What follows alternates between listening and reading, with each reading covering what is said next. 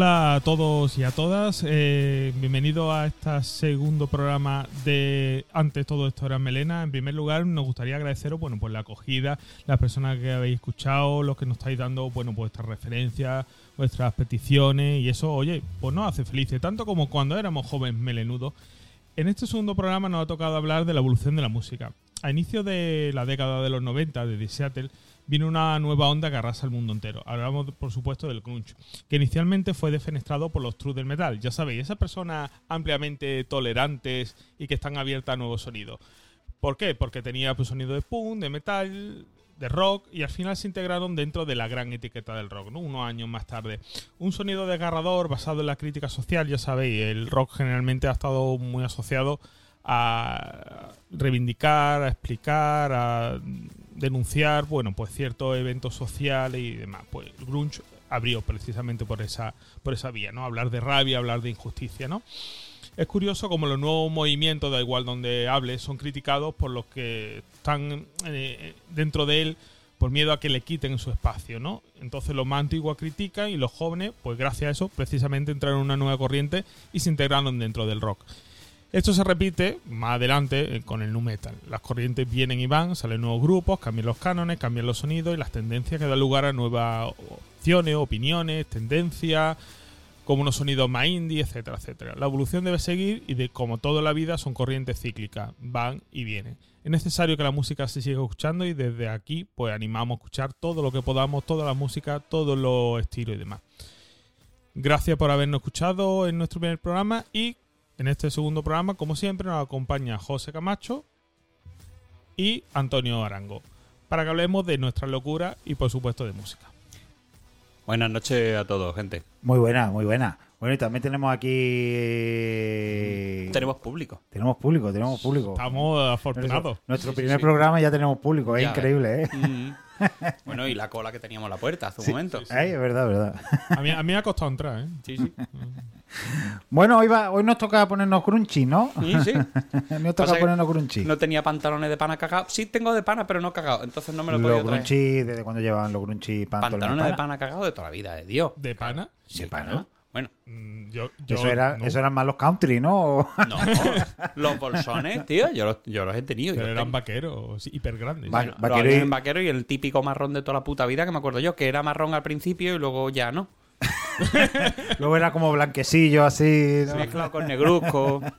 que, hablaban solo, ¿no? Se ponían.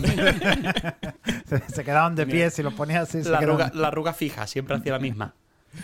Bueno, pues, eh, ¿cómo habéis llevado el primer programa? ¿Qué, os pareció? Pues muy bien, la verdad. O sea, no hemos muerto todavía de éxito. Es verdad que siempre vas por la calle. Hombre, tú eres el famoso podcaster. ¿Verdad? A ti también te ha pasado, ¿no? Sí, sí, sí. sí, ha sido impresionante. Una acogida. Eh, yo he ido a pagar en el bar y nos me han dejado por lo mismo. O sea, te lo juro, ¿eh? En serio. Imagínate si llegan a vernos la cara. Sí, sí. bueno, a ver, si no, a ver si nos hacemos hoy unas foticos, ¿no? Que podamos subir a el otro día. No, hicimos nada. simplemente hablamos. sí, la verdad es que sí. Aquí venimos a darlo todo, o sea... Yo diría que hemos venido a beber cerveza como el otro día, Antonio, pero eh, hoy la máquina estaba pelaya. Sí, hoy no, hoy no ha sido el día. No, no. Bueno, eh, Andrés David, ¿de qué vamos a hablar hoy? ¿De qué vamos a tratar hoy el programita? Eh, como ya he dicho, hablamos de, de y me ha parecido representativo hablar de Pearl Jam, del disco Ten. Entonces vamos a hablar de los grupos, ¿no? Venga, vamos a darle caña. Vamos, vamos, por parte. Vamos a poner sección de grupos. Exacto. Esto como en la tele. Aquí sección tras sección. Ahí no puede faltar ni una. La cortinilla.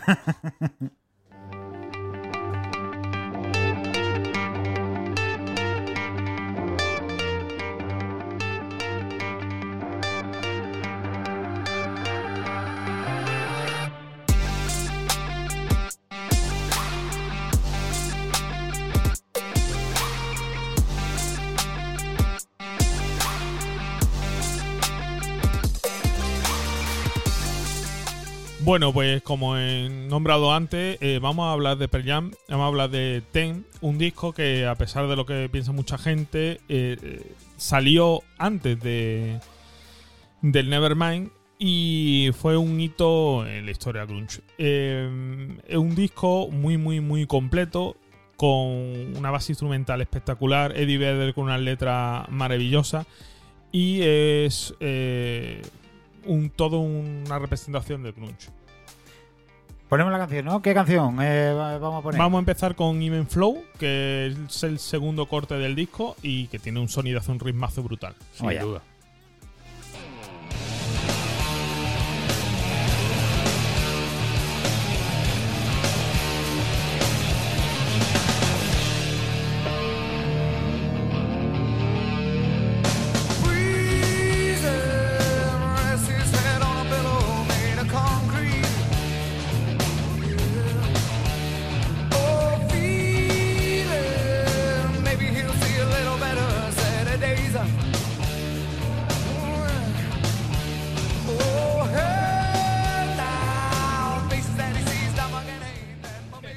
Este tema, para los que no lo sepáis la letra y demás, habla precisamente bueno de, de los sin techo, ¿no? Habla de los sin hogar en Estados Unidos, la zona de Seattle, una zona deprimida y demás. Y Eddie Vedder siempre ha estado caracterizado por, un- por un- una preocupación social bastante, bastante importante. La ha demostrado en todos los proyectos que ha hecho, ¿no? Eh, uno de los mejores letristas probablemente a nivel mundial, compone canciones para todo el mundo y para las nuevas generaciones. Eh, Eddie Vedder es el referente de... eh, en Se ha nacido una estrella, pues Bradley Cooper copia literalmente a, a Eddie Vedder, se pegó a él y es clavado los gestos, todo, ¿vale? ¿Eso es cierto? Sí. No tenía ni puta idea. Sí, sí, por Pero, eso yo eh, cuando estaba viendo la película digo, coño, es Eddie Vedder, no me jodas. Eh, pero eh, el de Ha nacido una estrella no era un artista de country. Sí. O yo quería recordar vagamente. Sí, sí, pero, pero luego eh, en la estética, en cómo los pelos, cómo se meneaban en el escenario y tal, copió Eddie Vedder. O sea, eh, por listo, Bradley Cooper y Eddie Vedder son súper colegas. Y se fue el otro, se pegó allí con él y para coger un poco el rollo del rock y demás. Y vamos. Del rollo desfasado. Bueno, aunque Eddie. Eddie No, Eddie no. No son- Es taciturno, pero. no, No, este no se pegó un tiro, ni se pasó con la droga, ni nada. Este es un soso. En realidad el que se pasó fue... Es- estamos, estamos fomentando que si, si tú eres un tipo alegre, te tienes que pegar un, tipo, un tiro. Si tú eres una persona con saborcillo. si te- si no te quitas en medio es que no eres nadie. No. Pues no sabía yo el tema de Sí. ese tan letrista de que estaba escribiendo para todo el mundo. Sí, todo sí, sí. eh, Yo estaba metiéndome un poco porque tengo que confesar que no soy, no he sido seguidor de, de Pearl Jam, no me tiró especialmente en su momento la, el tema grunge. Y no lo he seguido. Y me he puesto un poquito las pilas. He estado mirando, hay un documental por allí que está interesante, pero no había llegado tanto a ese punto. Lo que me llama la atención sobre todo es, ¿os habéis dado cuenta que es el tercer disco? ¿Que es el tercer disco? ¿Cómo? Cogimos el Master of No, Puppets, que es el no tercero de. Metallica. No, este es el primero. No, el Ten es el tercer disco. No, el primero. ¿Sí? El álbum debut, sí. Eddie Vedder, de hecho, a ver, Eddie Vedder se va a, mm, a Forman Pearl Jam porque el cantante de Model Lo- Love Bones se, se pega otro pasote de, de los cracks y nunca mejor dicho y juntan, se juntan y graban el primer disco de Pearl Jam. El segundo es el Versus y el tercero, ah, que ya me falla la memoria, mm, no me acuerdo cuál era. O sea, Google, por favor. Sí, en, en ello estaba yo aquí, que como hoy tengo yo aquí el ordenador en internet, tengo ya la Eh, Wikipedia aquí abierta. Estaba en que era el tercero, tío. Que va, que va. A ver, Es verdad, Fail. es el primero, Quilla. Fail. Sí, sí, sí, pero patinazo no me ha empezado, ¿eh? Guapo, Sí, guapo. decir, pues Sí. eh, imagínate un álbum debut de esa calidad. O sea, discografía. Está tiene brutal, está el, el Ten, eh, el Vitalogy y No Code. El tercero es el Vitalogy. El Vitalogy, efectivamente. Vitalogy y el No Code, eh, bueno, son todo, todo unos discazos, ¿no? Que, que- que- que un montón de discos. Yo no sabía que tenía tanta discos esta gente. esta Se. Sí, supone que sí, sigue- sí. se supone que siguen activos, ¿no? No, siguen activos, o sea, hacen conciertos cada X. Lo que pasa es que, bueno, como son yankees, pues las giras mundiales, pues les cuesta un poquito más, ¿no? Pero, pero vamos, son espectaculares. Bueno, yo tengo que decir que mm, dentro del grunge, ah, para mí Pearl Jam ha sido el grupo de los singles. ¿eh? Lo estábamos hablando con otro personaje antes. ¿Single la película o single de.? No, de single, de canciones por separado. A mí el, el disco me cuesta escucharlo entero, yo lo tengo que decir. Además, Perlian son demasiado eh, taciturnos para, para, para mi gusto. Ya no son agresivos, ya son taciturnos. Pero no quiere decir que tenga que dentro de este disco pues, tenga canciones como, como este, como, como otro que sea que, que se han elegido, como el que personalmente elegí yo, que sí me, me gustan más, que están más, más moviditos. Ahí- Espérate, que está ahí Antonio. Yo- lo primero era preguntar lo de los singles, ¿no eran un montón de solteros que se meten en un autobús para hacer camp- eh, senderismo y ese tipo de cosas? Sí, bueno, y tal. Bueno, y a bailar bachata y Sí. salsa. Ah, bueno, sí. sí. Sí, el Ah, pues crucero. esos y son divorciados. lo mismo es. Lo mismo es. So- Esos son, esos son single, pero deprimidos. Pues no, no te voy a dar, no te doy, mm, no te secundo. No, Mm, vale. Me parece que, que dentro del. O sea, yo me lo comparas con Nirvana y mi Nirvana me parece un horror. O sea, sinceramente. Nirvana no me yo parece un creo, horror. Yo creo Eh. que se pegó el tiro tarde. Llegó tarde. Hombre, eh, comparado con los muchachitos del otro día de, de 27, 30 años, que los muchachitos que acaban de empezar, A mí- pero Musicalmente me parece que le dan un repaso. Pero muy bien. yo A, no a- pienso- a ni- a nivel técnico, verdad que es. a nivel técnico sí, pero a nivel musical yo no pienso lo mismo. Yo pienso que Nirvana hace música que llega mucho más que, que, que en mi opinión. A ver, el himno del grunge es Like Teen Spirit. Eso es innegable. O sea, esa canción es la que abrió la brecha a nivel brutal, un sonido totalmente diferente y demás. Pero luego, verdad que, mm, que es que tiene Nirvana tiene un toque especial. Bueno, que tenemos hoy invitado, que no sabíamos si iba a participar o no, pero al final es que le pica el gusanillo, ¿eh? Que tenemos aquí a Olga Martín que quiere colaborar. Es que el grunchi, el grunchi a mí me tira, entonces eh, vamos a por, por parte, voy a contestar porque he estado todo el, todo el rato callada. Eh, pantalones de pana existían, ¿vale? En los, en los grunchi. Bueno, eran más vaqueros, pero los pantalones de pana existían. Eso es lo primero. Yo sí, yo tenía pantalones de pana, pero no lo he asumido Sí, sí. nunca como Yo lo Pantalones de pana, grunchi, marrón, eh, como cuatro tallas más grandes. Imprescindible llenos de mierda. Bueno, tampoco, no, no, exageremos que estás demasiado, estás demasiado contra los grunchi, ¿vale? Eh, y también los verdes, los verdes kakis, eso, bueno. A lo que iba, eh, lo que estábamos hablando de... Ya se me ha ido a mí ahora, ¿sabes? Por lo que tenía yo mucha ganas de hablar. Lo que estábamos hablando de Nirvana, es decir, ya no solamente fue un símbolo musical para los jóvenes, ¿no? Es que hasta las chicas imitaban la vestimenta de Kurt Cobain. Eh, se ponían sus camisetas de las camisetas rojas con rayas, eh, las camisetas iguales que, que Kurt. Y, y fue no solamente moda musical, sino a, a todo, a todos los niveles. Y A, a todo, todos no, ¿eh? Ahí- bueno, no- vamos a Ahí- dejarlo ah, de la todo- escopeta a un lado. vale. vamos a dejarlo de la escopeta a un lado. Que tampoco te creas que creo que algún deprimido por ahí hu- hubo también que quiso imitarlo. Bueno, eh. Conozco personalmente a uno. bueno, eh, dejemos el tema. no vamos a fomentar el, el tema. Bueno, a lo que iba es eso, que, que Nirvana, aparte Pearl Jam fue lo que lo inició, eso está claro. Eh, Nirvana simplemente fue como, como dijiste el- en el anterior programa, una mezcla, igual que, igual que los componentes hacen una mezcla y es la mezcla perfecta y por separado a lo mejor no son increíbles, ¿no?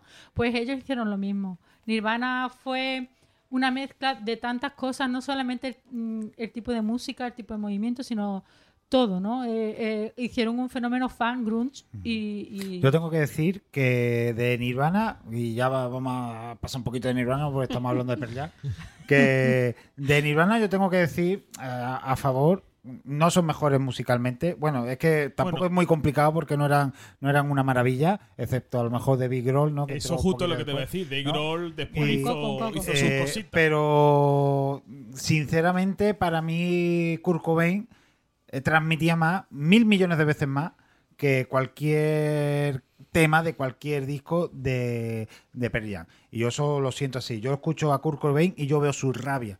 En, sus- en sus canciones, pese que luego te transmitas, luego digas son una basura tocando, eh, pero, pero realmente yo veo que transmiten mucho más a la hora de, de cantar sabiendo que son peores músicos que, que que tampoco los considero yo como top de- del virtuosismo de la música, también lo tengo que decir. A ver, también un poco aquí esto ya es gusto personal, ¿no? Y entramos en el debate de la complejidad y la, y la emoción y demás.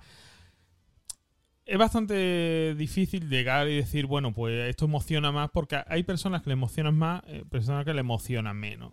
A mí, por ejemplo, es verdad que Nirvana, el Mel Academy Spirit, me flipó en su día cuando lo escuché, dijo, joder, qué temazo y tal. Pero el Nevermind lo escuché y no lo he escuchado tantas veces como el Ten. Es decir, lo escuché una vez, me gustó y tal, pero el Ten era un disco que era capaz de ponerme varias veces porque cada vez que lo escuchaba descubría algo nuevo. Entonces me enganchaba de otra manera diferente. Es decir, y aquí ya entramos un poco en gustos personales. Una cosilla, hablo de single porque en el año 92 Cameron Crowe hizo una película aprovechando el boom de la cultura grunge y demás eh, que se llamaba esos singles. Y la banda sonora eran todos los grupos pepinos del momento de Seattle. Estaban todos. Sí, o sí. sea, y, Ay. y es espectacular. Una, sí, sí, sí. Una cosa a corregir antes que se me olviden. Eh, Pearl Jam no empezó la movida grunge. Fueron muchos grupos Sí. de Seattle que eh, movieron esa, ese, ese movimiento. De hecho, Pearl Jam eh, ha, ha dicho antes que se lo sacaron antes del Nevermind y lo ha querido decir porque ha sido muy criticado dentro del movimiento porque siempre lo han llamado un poquito, eh, le han dicho que eran un poquito flojillo para el género. Sí, De hecho- y tal, sí. De hecho, Nirvana se reía mucho de Pearl Jam porque decían que eran como muy comerciales, cosa que me llama mucho la atención. Es que, perdón, es que estaba Alice in Chains, ¿no? Que también fue... Sí, para mí Alien Chain es, lo Es- mejorcito es- dentro del grupo. Eh, dentro del grunge, la Y gente mira le que son más tristes que- mucho, mucho, mucho el grunge. Es como su, su cúspide, ¿no? Sí. Eh, Alice in Chains. El problema es que el cantante tuvo un disco. Y ya está. Porque le dio por pasarse de la raya. Por cola todo. Nosotros vamos siempre por el mismo lado, ¿eh? Yo lo que. por- A mí lo que me pasa con Pearl Jam con respecto. Nirvana, el problema que tiene, eh, que le veo para mí, que es, como estamos hablando, estos son gustos, no es otra cosa. Yo con Nirvana tuve mucho feeling con 16 años. Pero a día de hoy no soy ese chaval de 16 años, no me siento como ese chaval de 16 años y no me identifico con Nirvana. En cambio, me parece que Pearl Jam, a lo largo del tiempo, creo que ha envejecido mejor. Creo que a día de hoy puedes escuchar Pearl Jam y parecerte, no te voy a decir actual porque no es reggaetón ni es pero no entendemos a lo que a lo que quiero decir. Creo que ha envejecido mucho mejor, entre otras. Dicen que no son grandes virtuosos. Bueno, no suena nada mal. El Mike McCready toca, para mi gusto, súper guapo. Ojo, no he dicho que no toquen mal. Ya, que no estamos. son virtuosos. Eh, eh, he dicho mí- que, que no son, le- o sea, no los tengo, yo no los tengo en la repisa como los mejores músicos No, de la historia. Pero coño, el- yo escucho eso, ya te digo, las guitarras que tiene este disco. Y a mí me parece que Kurt Cobain podía haber tirado su guitarra perfectamente desde el principio, no pasaba nada tampoco. O sea, mm, Bueno, ¿qué canción has elegido tú, Antonio? yo he elegido Alive. Alive, ¿no? Porque estaba diciendo que había elegido otra. eh, dejamos esta entonces, ¿no? No, no, yo te dije, no, no, eso era con el, con otro tema. Era del. Vale, vale. de vale. otro tema. Vale, de otro tema, de otro tema. Pues bueno, lo ponemos un poquito para ver cómo, cómo suena. Viñaré.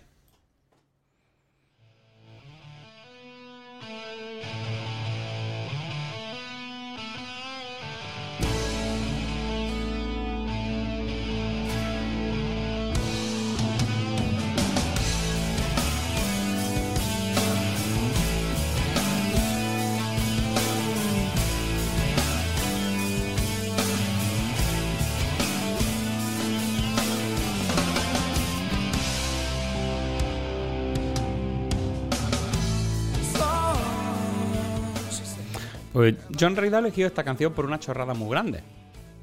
Si os fijáis, tiene un puto bending al final de la armonía que es el que te vuelve a llevar otra vez al principio. Ese bending desafina y me flipa. Pero que, a a ver, eh, hay que concretar que es desafinar, porque al final, eh, si tú lo haces queriendo, no estás desafinando. No, no, no, no, no. De hecho, no. Mm, No está correcto decir que desafina, lo he hecho, pero no, porque acaba en la nota que quiere acabar. Pero el bending va tan lento que por medio pasa por tonos Sí, que no estarían no- que no incluidos en dentro la- de esa en armonía. la tonalidad, pero si suena bien y encaja en la, en la- no tiene por qué desafinar, está pues Mm. dentro de lo que a mí, porque a, a ver, a ver si uno no va a poder hacer lo que le salga de la sí, sí, sí. dentro musicalmente si funciona. Sí, sí, sí, claro, claro. Pero por eso mismo, eso es lo que a mí más me llama la atención, porque a mí todos esos sonidos que se me salen un poco de- del tema me la ponen durísima. Y. Tío, yo lo escucho, es verdad que luego pues tendrán sus letras. Creo que David nos va a explicar un poquito de qué va el tema de las letras, pero yo partiendo de que no suelo confesar mucho con las letras del grunge, musicalmente es la que más me gusta. ¿Por qué? No, no... Porque soy millennial, ¿no? Generación X creo que más bien, va más bien por ahí. ¿Pero qué te pasa con las letras del grunge? Si- si Son habla- si- apáticas por norma general. A ver, la alegría no son, está claro, pero en línea general los mensajes suelen ser profundos. O sea, el, el disco tiene varios temas, joder, que dan que pensar y cuando lo lees. Y los videoclips, además, que los tíos se lo curraban un montón. Eh, está el Jeremy, yo recuerdo eh, estudiando ya psicología que yo paraba el vídeo por la simbología que tenía, brutal, ¿vale? Si hablamos de la letra de Alive, es bastante, bastante oscura. Habla de una madre que ha perdido el marido y se ha enamorado del hijo y tiene historias con él. O sea, es bastante, bastante oscura. Es una alteración de su propia historia, ¿no? De la de... Eddie, Eddie Vedder Sí. perdió... a sa- no perdió, conoció a su... de- descubrió quién era su padre después de que hubiera muerto su padre. Él había sido criado por otro. Sí, efectivamente. Va ahí un poco una alteración, un poquito de... Un, un Edipo con su propia historia o algo así, ¿no? Sí, una historia, historia un, poco, un poco rocambolesca. ¿Qué, qué vida más jodida tenían los de Seattle, ¿no? Sí, sí. todo una alegría, todo era un holgorio. vamos, o sea, Madre mía, allí. eh, Para vivir en aquella época, ¿eh? a ver quién contaba la pena más gorda, o sea, a tela, vamos. Bueno, yo creo que esta es la canción más cantable del disco, ¿eh? Sí. Eh, Es la que eh, muchos grupos de versiones eh, llevan en su... Las versiones de rock, ¿no? Que llevan en su... En su eso, porque es la que canta todo el mundo en los conciertos y todo eso. Mm. Hablando un poco, por ejemplo, también de- del tema de batería en, en el disco. Es una batería, fíjate, este hombre solo estuvo en este primer disco y la batería la verdad es que me gusta bastante. Es una batería bastante compacta, tiene su, su brillito, tiene su historia, sus cortes. Es decir, una batería está bastante comedida y está bastante, bastante, bastante bien. No desentona nunca y va muy, muy, muy en la armonía. A mí en este grupo, como en Alice in Chain, como en, por cierto, eh, no me acuerdo cómo se llama nunca el grupo, yo- los Stone Temple Pilots, yo Stone- digo, Stone Temple Stone- Stone Pilots. Temple Pilots. Eh, eh, tienen los tres grupos eso, junto con este, que tienen, para mí los mejores componentes son los bajistas. Eh, que nadie los escucha, pero yo que sí los he escuchado, por desgracia, pues sí me parecen, me parecen muy buenos bajistas de hecho me parecen lo mejor de la banda, aunque no, aunque nadie le, le dé aprecio. Me acaba de venir a la cabeza y tenía que comentarlo. ¿Qué es el tenemos- tenemos... ¿Qué es un bajo? es como una guitarra que le faltan cosas. ¿no? Sí, sí, más o menos. No, pero pero que acabo de caer, como tenemos un psicólogo en la sala y un bajista, digo, coño, ¿sabéis por qué fue el bajista el psicólogo? Porque necesitaba que alguien lo escuchase. Ahora, ahora Pon un bajista en tu vida. por ahora estoy favor. tocando poco el bajo, ¿eh? Porque no te escuchaba nadie, ¿o qué? No, no me escuchaban, he dicho yo. Bueno, voy a pasar otra cosa a ver si me escuchan. bueno, ¿algo más que decir de esta de, de este de single o de esta canción? A mí me parece que está brutal, que tiene una armonía súper guapa, que tiene su puntito disonante y... Un solo interminable al final. Pero en general el grunge suele pecar mucho de eso, de muy repetitivo, muy machacón. Entonces dentro de eso está de puta madre. A mí ya te digo que es de las que más me gustan. ¿Te Even parece? Flow me gusta mucho. Sí, la- bueno, la entrada de bajo y Even Flow. Y lo que me saca con, eh, con Even Flow es que me trae muchos recuerdos del Need for Speed, tío. Me he hartado de correr con esa canción. ¿Te parecen jovencitos estos? O Sí, para mí son muchachitos. sí, Esto es música moderna. ¿no? Son Sí. del 92 o así, ¿no? No, el 92, sí. El 92 el, el, Chavales. el Es curioso que Antonio, que siendo el más joven de todos. No, hombre, está a la par, ¿no? Sí, no, estamos- no, yo soy más mayor que Antonio y, y soy más mayor que tú, ¿sabes? Que casi es el más, es el más joven que, que, que hay. Y mira, ahí está, que nada más que, le, que eh, le parecen jovencitos a la gente de, Por de- eso- del grunge. Como- eh, por eso tiene pelo, porque es más joven. bueno, lo de que tengo pelo es relativo, pero sí. Pero vamos, tengo Led Zeppelin en un brazo y Robert Johnson en el pecho. O sea, que si quieres, vamos más para atrás, como no me tatúe a Mozart. ya ves. Bueno, pues eh, si os parece, os presento la mía. Que yo me he traído Porsche por eh, quitar un poquito de lo que es más conocido y porque es un tema que verdaderamente cuando lo escuché sí que me gustó. Me parece un tema mucho más movido que, que los que trae en el disco y vamos a escucharlo. Thank one, two, you didn't leave a message. At least I learned your voice one last time. Daily this could be my time by you. Would you hit me? Would you hit me?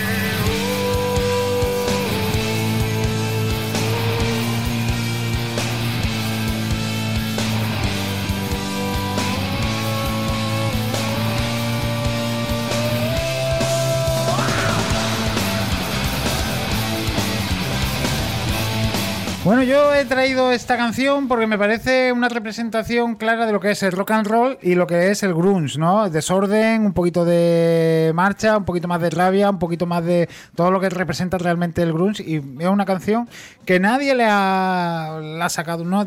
Tú dices Pearl Jam y nadie dice, oh, pues, pues qué canción. Y, yo a mí, verdaderamente, esta canción incluso me gusta más que la que muchas que tienen mucho más famosas y entonces digo yo, pues mira, lo voy a sacar, que además hacía tiempo que no la, la escuchaba, la he escuchado porque he sacado el disco para escucharlo.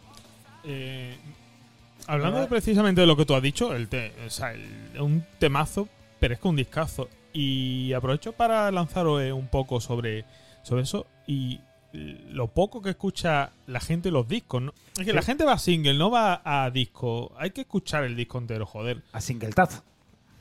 A ver, yo entiendo lo que tú dices, pero. Antonio de Playlist. Eso es muy viejuno, ¿sabes lo que te quiero decir? Hombre, Sí, más, más viejuno, más viejuno que.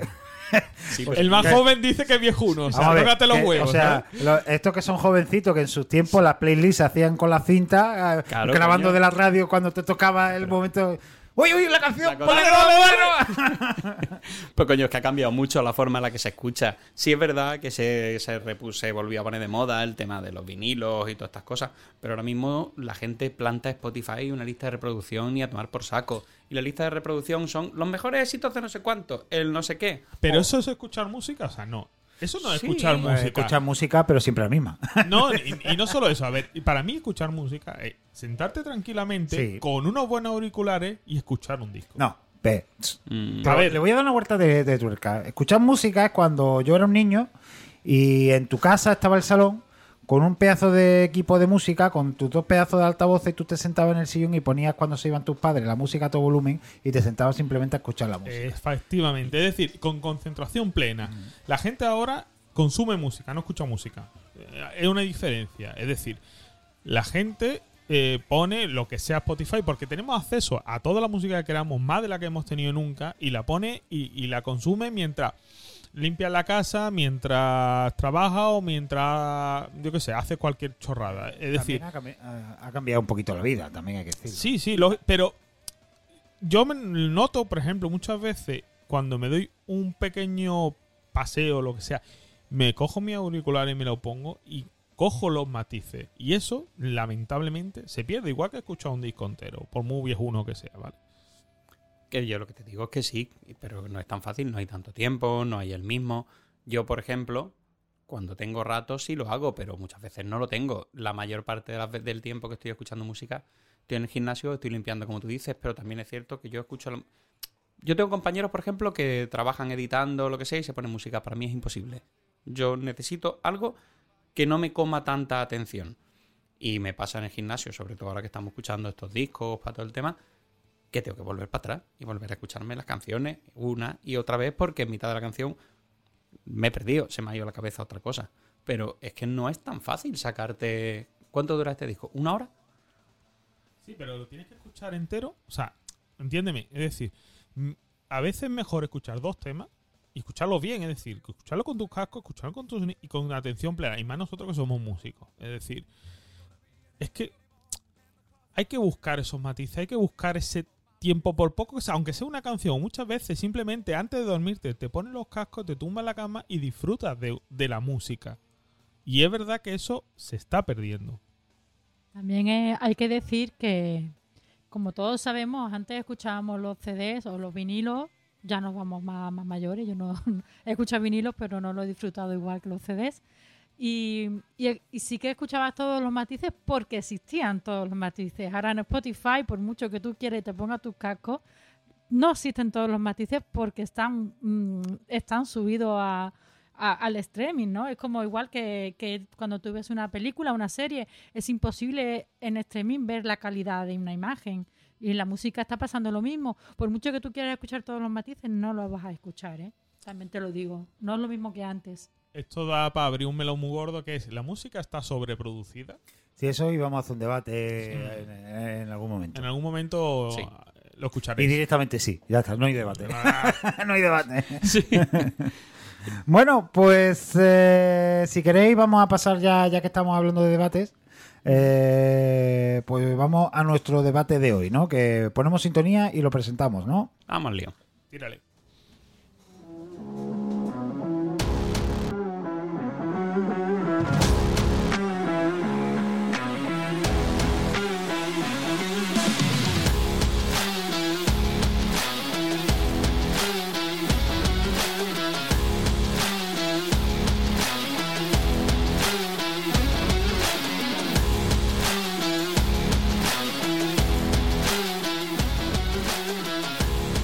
Bueno, pues esta semana queremos hablar y debatir sobre un tema que es bastante controvertido y más dentro de los músicos, ¿no? Porque tienen sus detractores y tienen su gente a favor.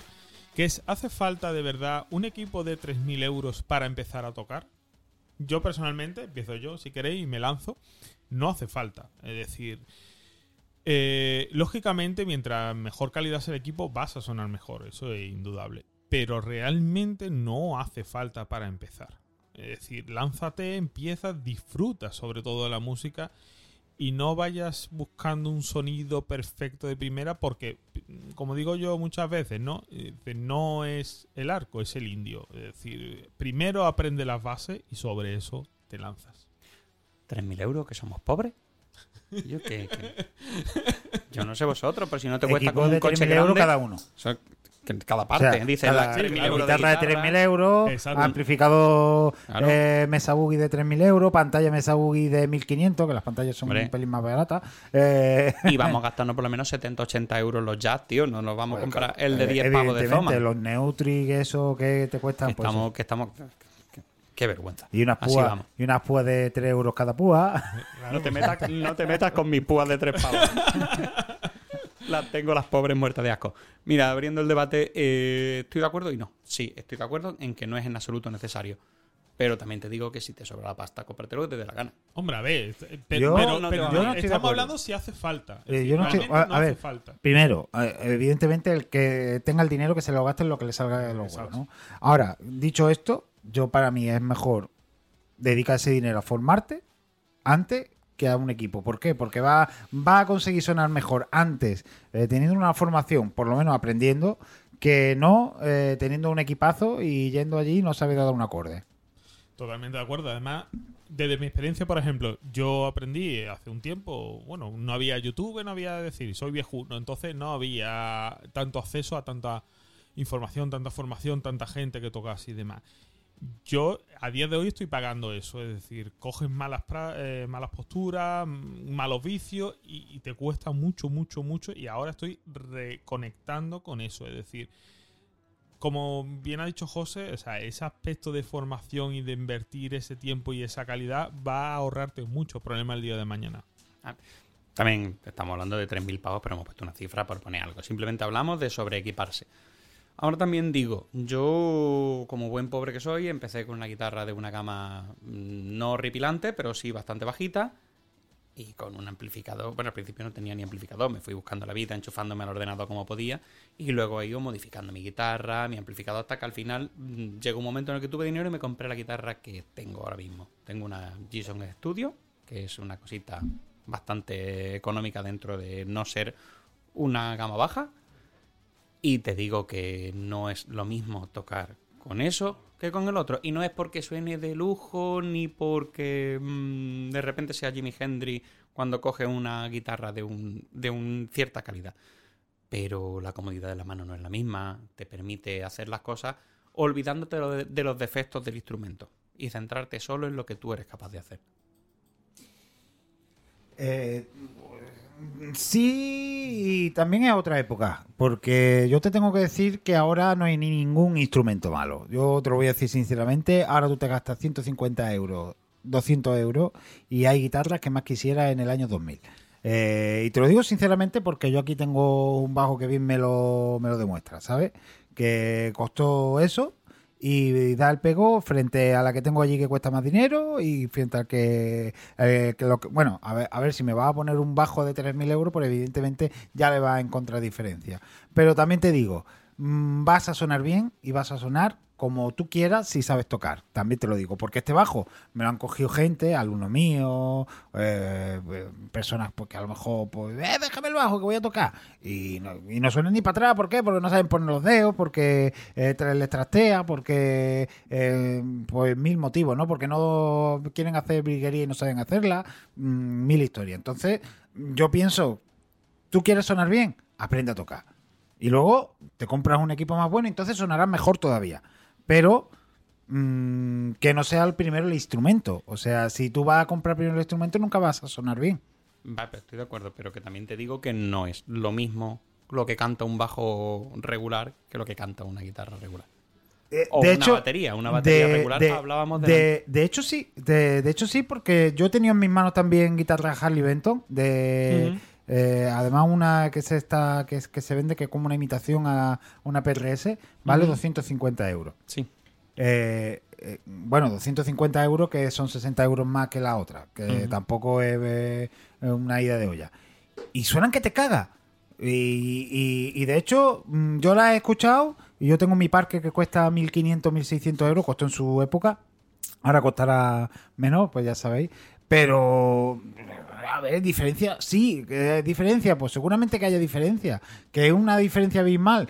Yo ya te digo rotundamente que no. Y además con en esto ya coincidimos mucha gente de en que los, los equipos ahora mismo no hay ninguno malo. O sea, equipos malos te tienes que ya ir a una marca muy exclusiva para encontrarte algo súper perruno. No era como antiguamente que tú te ibas con la con la Academy esa o con la o con la típica guitarra ¿Qué- esa que eso no había manera de meterle mano. Eh, ahora, desde la aparición de Toma y ciertas marcas y la, evolución de los costes, es verdad que se ha notado mucho, mucho, mucho una subida del producto mínimo. Yo recuerdo cuando, a ver, cuando empecé a tocar la batería, eh, Musical lo que vendía como churro eran las baterías Thunder, o sea, famosas siempre tocadas por Led Zeppelin, por supuesto. Es decir, eh, eso no había literalmente por dónde cogerlo. O sea, eh, eso le daba si se giraba el tomo. O sea, es que eran malas, malas, malas. Pero también hay que decir que dentro, por ejemplo, la batería, para empezar a tocar, eh, no es como una guitarra porque los, los timbales son los timbales. Es decir, teniendo un mínimo de calidad. No estábamos hablando ya de un y super equipo, Y los super fino. parches que también hacen su Sí. gran parte de trabajo. claro. Sí, pero aún así, es decir, tú para aprender a tocar, entre, digamos, la colocación de los parches de una tama esta clásica como la que tengo yo, que era mi sueño, y esa batería Thunder con la que empecé a tocar a prestar, no, no, o sea, la posición es lo mismo. Otra cosa, por ejemplo, son herrajes como tipo el, el pie de Charlie o el pie de bombo, que ahí sí se nota porque el- porque tenía que pegar unos zapatazos que- para que eso diese, porque es que se atascaba un montón, ¿no? Mira, por ejemplo, hay un vídeo de este pario siberiano que el tío toca, toca. Y el tío coge el super pedal Yamaha de la hostia, la obra de ingeniería, la mejor del mundo y tal. Y el tío toca pues, una serie de notas a mucha, mucha velocidad y demás. Y a continuación coge un, un pedal que encontró en una casa de empeño. Mm, no te voy a contar, no tenía ni marca. Total, que el tío al principio le cuesta, lo empieza a trastear, empieza a gustarlo y tal. Y el tío acaba tocando lo mismo. Es decir, que llegando a unos mínimos, tú puedes llegar a tocar. Lógicamente, Bueno, el, pedal Yamaha te va a favorecer, bla, bla, bla, vale. También te voy a decir otra cosa. Está el tema de eh, ajustarlo a la guitarra, que es algo que la gente compra la guitarra, no la ajustan y luego, ah, si sabes tú bien, pero si no sabes porque acaba de empezar y evidentemente no tienes ni idea ni para qué sirven las cuerdas, ni de poner una cuerda, eh, lo lógico normal es que haya un, alguien que te diga, mira, llévala al luthier y que te la ponga fina y que porque te va a costar mucho menos trabajo tocar luego con ella que no que las cuerdas están con un dedo de separación que no sé qué no sé no es un poquito de por favor que evidentemente el ajuste es básico. Con lo respecto a lo de que no hay guitarra, bueno, instrumentos malos a día de hoy. Vale, sí, de acuerdo, han subido los estándares. Igualmente, estamos hablando de mm, unos materiales muy bajitos. Todavía no sabemos cómo, qué tal van a envejecer en muchos aspectos. Más allá de eso, si eres muy, muy, muy novato, literalmente estás empezando, pues por supuesto, gástate 100 pavos si quieres. Mientras no te duela la mano, como me pasó a mí con mi primera acústica. Mi primera acústica, básicamente, la, me, compré la segunda porque me cortaba con la primera. Era brutal. Pero, pues vale, pues te puedes gastar. Pero si no, yo considero que está mejor, tío, que es- en vez de eso te gastes 300 pavos en un mercado de segunda mano, te compres una gama media-baja. Que te va a dar más resultados al final, a la larga. Mm, le metes pastillas, no te va a costar tanto. Si le quieres cambiar la cejuela por una de hueso. Al final, en vez de 250 pavos pillándote tal, te pillas una un poquito más grande. Eh, ¿Sabéis, Volvemos al mismo 3.000 pavos, no, pero se puede uno gastar algo más. sabéis la historia de la red special de, de Queen, ¿no? De Brian May. Sí. Bueno, la, Bueno, Sí, que se la hizo él entera, ¿no? Que, Sí, se la hizo de entera, o sea, no tenía dinero, el padre, bueno, pues era ingeniero eléctrico y total que no tenían dinero porque, bueno, pasaban por una situación un poquillo más complicada y descubrieron que, bueno, comprándola por partes podían sacar una guitarra. Que el tío al final pues fue cogiendo piezas de un lado, piezas de otro y demás. Sí, fue experimentando. Efectivamente, y además cogió, era la red special porque cogió la madera de una chimenea y, y era roja. Entonces el tío, bueno, al final la lacó y demás y tenía un sonidazo espectacular. Y de hecho es única. Luego la intentaron replicar, hicieron varias réplicas y demás un ingeniero de Chicago. Y bueno, sonaban bastante bien, pero ninguna como esa. O sea, curioso, curioso. Su sonido. Claro, Tenía su sonido. Pero con respecto a además, precisamente, hablando de es que me, me la ha recordado porque una cosa parecida hizo Jimmy Page con su padre, bobinando cuando eran jóvenes. Y me ha venido a la cabeza la Dan Electro con que tocó, que tuvo Jimmy Page, que eso es, eso, eso sí que es Page. Las Dan Electro, que a día de hoy han subido un poco de precio mito. también, ¿eh? Yo he tenido varias y a quien le guste, que porque le guste, pero a mí me parecen una guitarra muy... Pero suena. Sí, y bueno, otro sí, ejemplo sí. de que no hacen falta suena a eso. Sí, sí, O sea, tú lo escuchas y si le metes un poquito de distorsión crunchy, te saca el Zeppelin. Y ver, otro ejemplo de esto es mm, Perico, el cantante y guitarrista de Guadalupe Plata. Él empezó con, no me acuerdo ni qué tenía. Luego, cuando fue la primera vez a Texas, se compró una Harmony Hollywood de segunda mano, que era lo que se compraban los pobres allí cuando no podían comprarse una Gibson. Sí. Y creo que a día de hoy, si tiene alguna guitarra que le haya costado más de 600 pavos, un tío que tiene tres, dos, tres discos Sí, pero- grabados en, en- en Estados Unidos. Pepe, Pepe Bao le pasa lo mismo, Pepe Bao. Bueno, algunas veces sí se pilla bajo mascarillo, pero él dice, dice yo, un bajo que me sea cómodo, me da igual la- lo que cueste. El que me sea cómodo y punto, ¿no? No. Y- El- y, y Pepe Bauto con una mijilla nada ya ves, ¿eh? ya ves. Pero bueno, el, eh, algo iba a comentar yo en relación a, a lo de la a lo de la guitarra de de el- bueno de los precios y, y es que bueno eh, que eso que, que, está claro que si tú te compras un, equipo más bueno tú vas a sonar mejor. A ver, porque al final los materiales son los materiales, eh, las medidas son las medidas, eh, todo lo que tú quieras. Pero la guitarra no te va a dar la calidad. La calidad se la va a dar, a tú. Y es lo que yo me vengo a referir.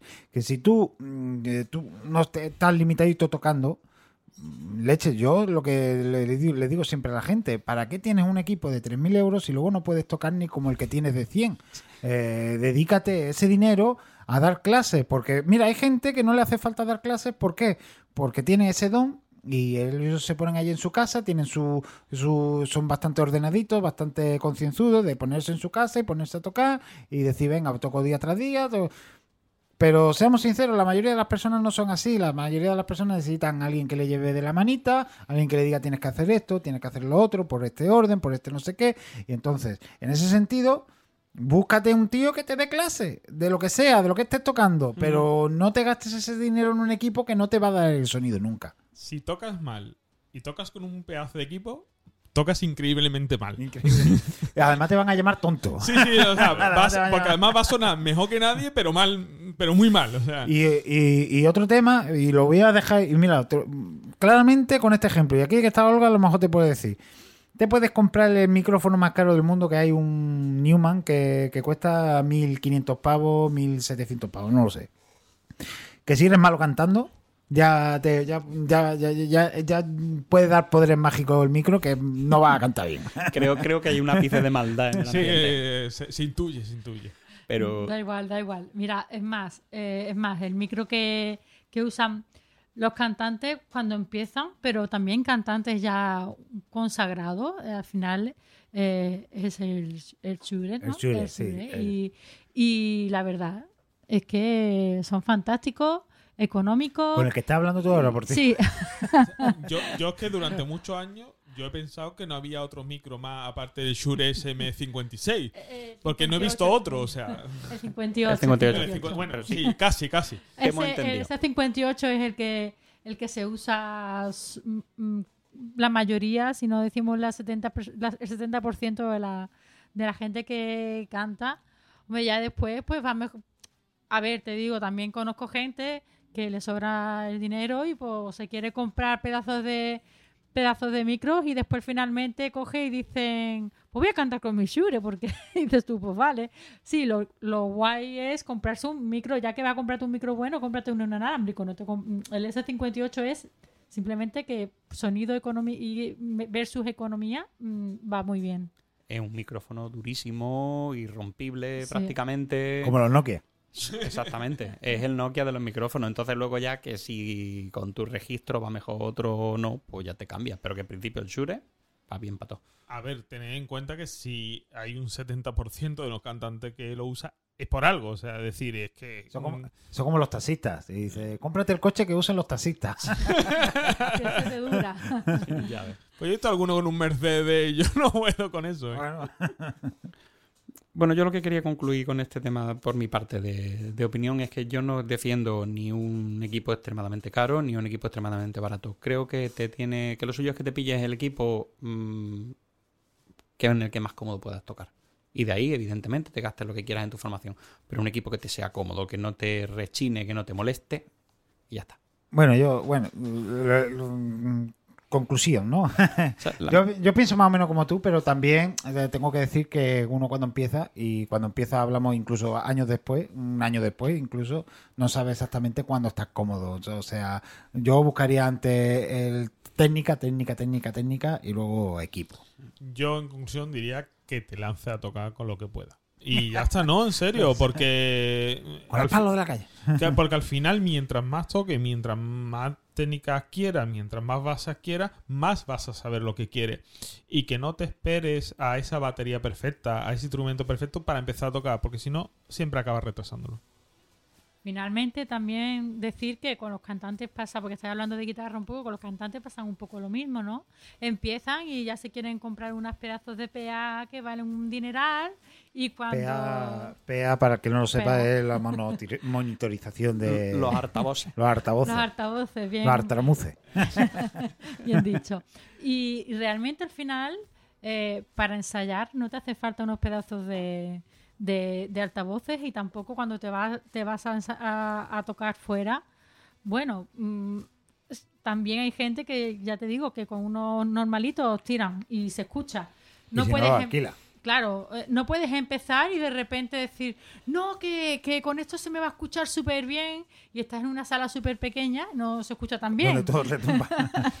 Se- todo acopla, todo y no se escucha tan bien. O finalmente te crees que van a, vas a hacer miles de bolos y realmente al final no te, no te compensa el dinero que te has gastado, que estás empezando, con el, el dinero que al final pues, te dan los bolos, porque no, no hay tanto. Bueno, vamos a despedirnos que uf, se va, se va, se va el tiempo. Y Así que Además, memeo heavy metal. sí, heavy metal. Pues venga, heavy metal para despedirnos.